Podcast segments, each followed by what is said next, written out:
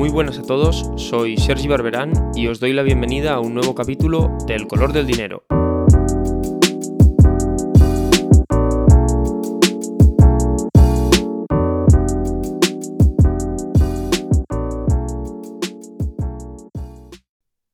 Bueno, muy buenas a todos y bienvenidos al tercer episodio de la tercera temporada del color del dinero. Hoy tenemos un capítulo un poco especial en el que vamos a combinar un análisis económico con una experiencia personal mía. Resulta que yo este mes de septiembre he estado dos semanas de vacaciones en Grecia y me gustaría dedicar este capítulo a comentar algunos elementos que han llamado mi atención estando allí y que de alguna forma guardan relación con lo que sabemos o creemos saber acerca de cómo funciona la economía griega. En resumen, el objetivo del capítulo de hoy será intentar describir cuál es el estado de la economía griega a través de lo que un turista normal y corriente puede percibir en las calles de sus ciudades.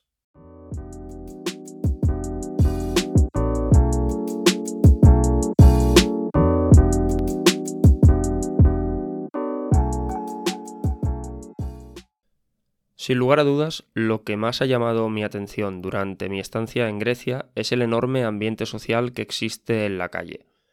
Esto es especialmente relevante teniendo en cuenta que yo mismo vengo de España, que es un país conocido en principio por tener un gran ambiente de ocio en sus calles. Bien, pues la sensación personal que tuve al llegar a Grecia es que allí la oferta de ocio, restauración, hostelería, etc. era muy superior a la española. Esta superioridad no era solamente una cuestión de volumen, es decir, no solo daba la sensación de que hubiese más bares y restaurantes, sino que también podía percibirse que el usuario de estos locales de restauración y ocio era el ciudadano griego en sí, no una horda de turistas como sucede muchas veces en España.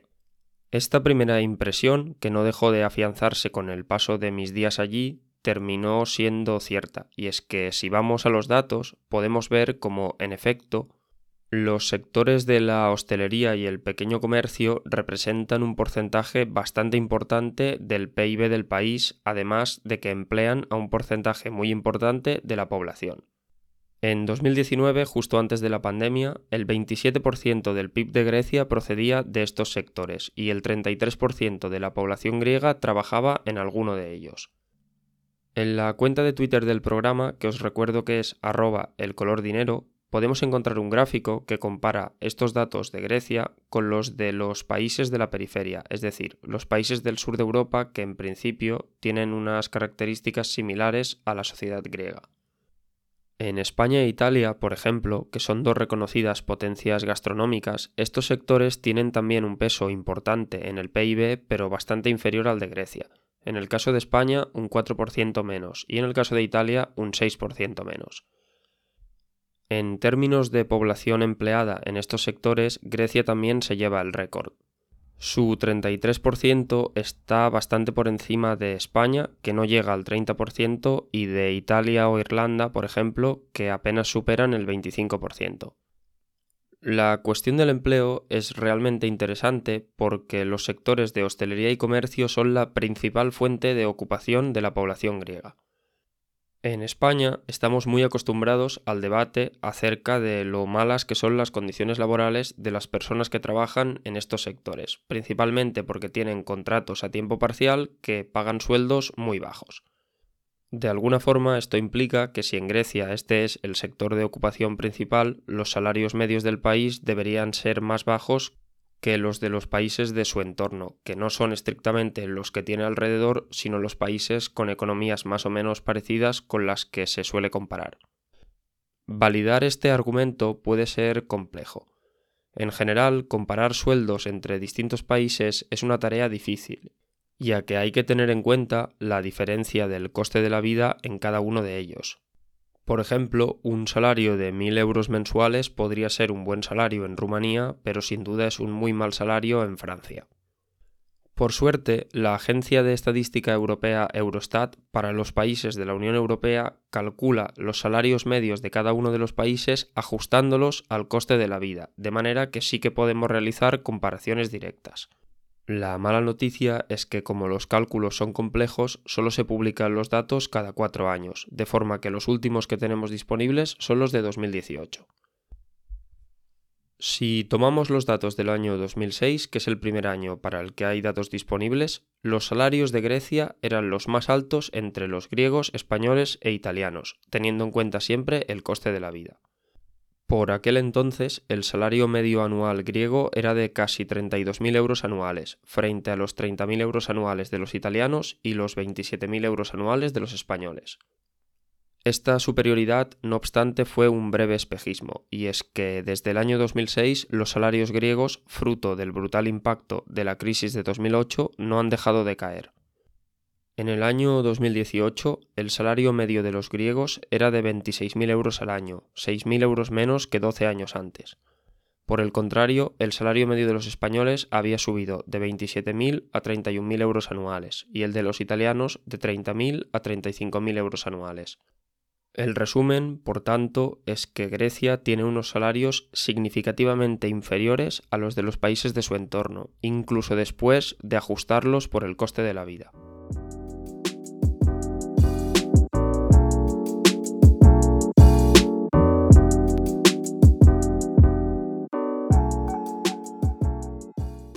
Este dato, sin embargo, genera en mí una sensación paradójica. Como hemos comentado antes, la oferta de restauración y ocio en las calles es enorme y las personas que puede verse que disfrutan de dicha oferta son los propios ciudadanos griegos, lo cual es extraño si realmente tienen salarios tan bajos. Por si fuera poco, otro elemento paradójico de esta naturaleza es que si uno se fija en cómo viste la gente, hay una enorme presencia de marcas de ropa cara hasta el punto que se puede ver riders de aplicaciones de reparto a domicilio con camisas de Polo Ralph Lauren. Para intentar dar respuesta a esto, es decir, al hecho de que la gente parece gastar mucho dinero, pero oficialmente, según las estadísticas, no tiene dinero que gastar, hay dos posibles hipótesis. La primera de ellas es la hipótesis de la economía sumergida, es decir, la idea de que los griegos tienen en general empleos no declarados ante la ley gracias a los cuales consiguen ingresos extra que no figuran en las estadísticas oficiales y eso les permite llevar un elevado ritmo de vida. El problema de creer o no creer esta teoría es que la economía sumergida, precisamente porque no se declara, es difícil de medir. No obstante, en el año 2015 el Fondo Monetario Internacional publicó un estudio en el que intentaba calcular cuál era el peso de la economía sumergida de todos los países del mundo sobre su Producto Interior Bruto. En la cuenta de Twitter tenemos un gráfico que resume los resultados de este estudio para los países de la Unión Europea añadiendo una segunda variable, que es la tasa de paro que hay en cada uno de los países. Este gráfico da pie a sacar bastantes conclusiones. La primera de ellas es que los países más castigados por la crisis, que tienen más dificultades económicas, tienen niveles de economía sumergida bastante más altos que los países que no han sido tan golpeados. Para ello, basta con ver cómo los países situados más a la derecha del gráfico, es decir, los que tienen más porcentaje de economía sumergida, son los de color verde que representan los países periféricos. Como los países que atraviesan dificultades económicas suelen tener tasas de paro más altas, el gráfico también enseña una cierta correlación, no muy fuerte, entre el hecho de tener una gran economía sumergida y una gran tasa de paro. Para el caso concreto griego, la tesis sí que se cumple a la perfección. Es el país con mayor tasa de paro y el tercero con mayor economía sumergida. Si tenemos en cuenta que los dos que le superan son Chipre y Malta, dos estados muy pequeños, podemos de alguna forma decir que es el país con más economía sumergida. Estos datos parecerían dar respuesta a la contradicción que el turista encuentra cuando viaja a Grecia, que es que sabiendo que tienen unos de los salarios más bajos de la Unión Europea, encuentra allí un ritmo de vida que parece difícil de cuadrar con un presupuesto modesto. Pero, ¿y si la explicación de la economía sumergida solo fuese una parte de la solución al problema?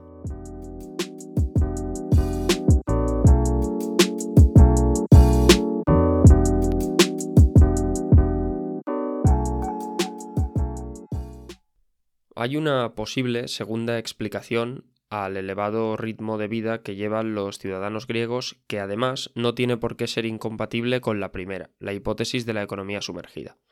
Esta segunda idea es bien sencilla y no es otra que la posibilidad de que tal vez los ciudadanos griegos no ahorren dinero, es decir, gasten todo lo que ingresan en su día a día. La cuestión del ahorro es complicada. Europa no es una región del mundo donde la tasa de ahorro sea muy elevada, es decir, las familias no suelen ahorrar un porcentaje muy alto de sus ingresos mensuales o anuales. En otras partes del mundo, como por ejemplo en Asia, pero también en algunas zonas de América, la tasa de ahorro de los hogares es muchísimo más alta.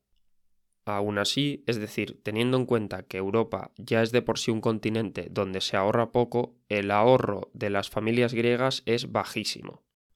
En la cuenta de Twitter podemos encontrar un gráfico donde se compara para los años 2000 a 2020 la tasa de ahorro de Grecia con la de otros países europeos. En España, por ejemplo, que ya tiene una tasa inferior a la media de ahorro de la Unión Europea, la tasa está más o menos entre el 10 y el 15% del PIB en función del año. Esto significa que si cogemos todo lo que ahorra cada uno de los hogares españoles y lo sumamos, este total de ahorro representa el 10-15% de lo que España produce en un año. Bien, pues para el caso de Grecia, esta misma tasa ha estado en negativo desde el año 2010 hasta ahora, exceptuando algunos trimestres. Esto significa que ya no es solo que los griegos ahorren muy poco porcentaje de sus ingresos, como sucede con los españoles o los italianos, sino que ellos sistemáticamente gastan cada trimestre más de lo que ingresan. De hecho, parece que solo la pandemia, que ha obligado a cerrar buena parte de estos locales de ocio y restauración a los que los griegos acuden, ha sido capaz de conseguir que los griegos mantengan una tasa de ahorro positiva durante más de dos trimestres consecutivos. Por tanto, con esta información tenemos una segunda respuesta, posiblemente complementaria a la tesis anterior, a cómo hacen los griegos para mantener ese nivel de vida. Bien, pues esencialmente lo hacen viviendo a crédito, es decir, endeudándose y gastando más de lo que ingresan continuamente.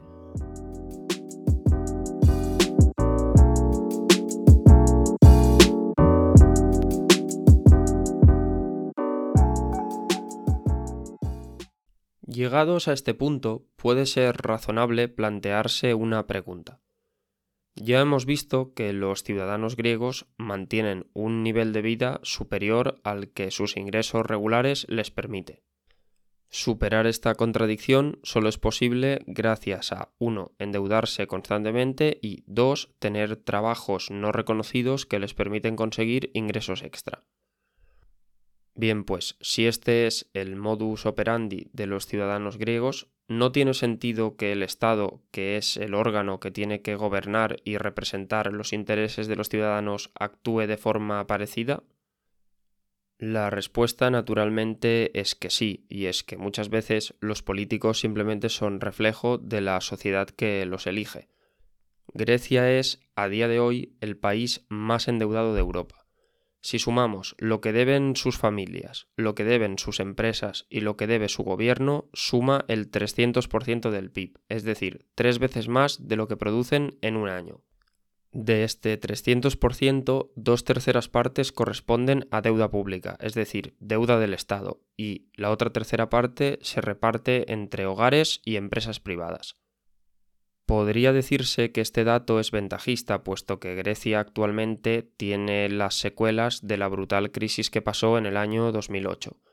Pero en la cuenta de Twitter tenemos un gráfico que muestra cómo ha ido evolucionando el peso de la deuda total de los griegos desde el año 95 hasta hoy. Allí puede verse con claridad como mucho antes de la crisis, cuando la economía griega marchaba a plena velocidad, el país ya estaba muy endeudado y particularmente el gobierno ya debía el 100% del PIB. Además, no hay que olvidar que la cifra actual del 300%, que es altísima, podría haber sido todavía mayor de no ser por las reestructuraciones y quitas, es decir, perdón de la deuda que Grecia vivió en los años de 2012 a 2015. ¿De quién es la culpa de la crisis? De Grecia. ¿Cómo hacen los griegos para derrochar nuestros buenos euros? Miren lo que compran. Ni un céntimo para Grecia. La culpa es suya. No necesitan nuestra ayuda. El griego nos mendiga nuestros millones. ¿Quién puede creer todavía a los griegos? No nos tomen por idiotas. Salven el euro. Sin el euro todo ha terminado. No, nada de miles de millones de euros suplementarios para los griegos glotones. Con ruidosas portadas y más de dos millones de ventas diarias, el diario alemán Bill es el principal configurador de opinión en Alemania. Estos son algunos de los titulares del tabloide que desde 2000 mantiene una guerra abierta contra Grecia. Realizar un análisis justo de la situación económica griega es complejo, porque como bien describe Pablo Iglesias en este vídeo del programa Fortapache, del que era presentador antes de dedicarse a la política, porque importantes medios de comunicación de países muy influyentes en la Unión Europea se dedicaron a difundir tópicos populistas para deteriorar la imagen de los griegos y poner más fácil el apoyo de la ciudadanía europea a las brutales medidas de ajuste a las que Grecia fue sometida. Aún así, la precaución de no difamar gratuitamente a los griegos no debe hacernos tratarles con indulgencia. Grecia es un país extraordinario para visitar, con unas gentes con carácter muy acogedor y un claro sentimiento mediterráneo. Al mismo tiempo, es un país en el que es muy fácil apreciar la contradicción brutal que atraviesa, como mínimo, en materia económica. Se trata de una sociedad festiva, alegre y hasta un cierto punto ostentosa que al mismo tiempo tiene los salarios más bajos, la tasa de paro más alta y la economía sumergida con mayor peso de toda la Unión Europea. El único elemento que permite que la rueda siga girando es el crédito, es decir, el endeudarse constantemente, y aunque resulte paradójico, no parece que ni la actitud ni la práctica de ciudadanos y gobierno haya cambiado lo más mínimo después de la crisis de 2008.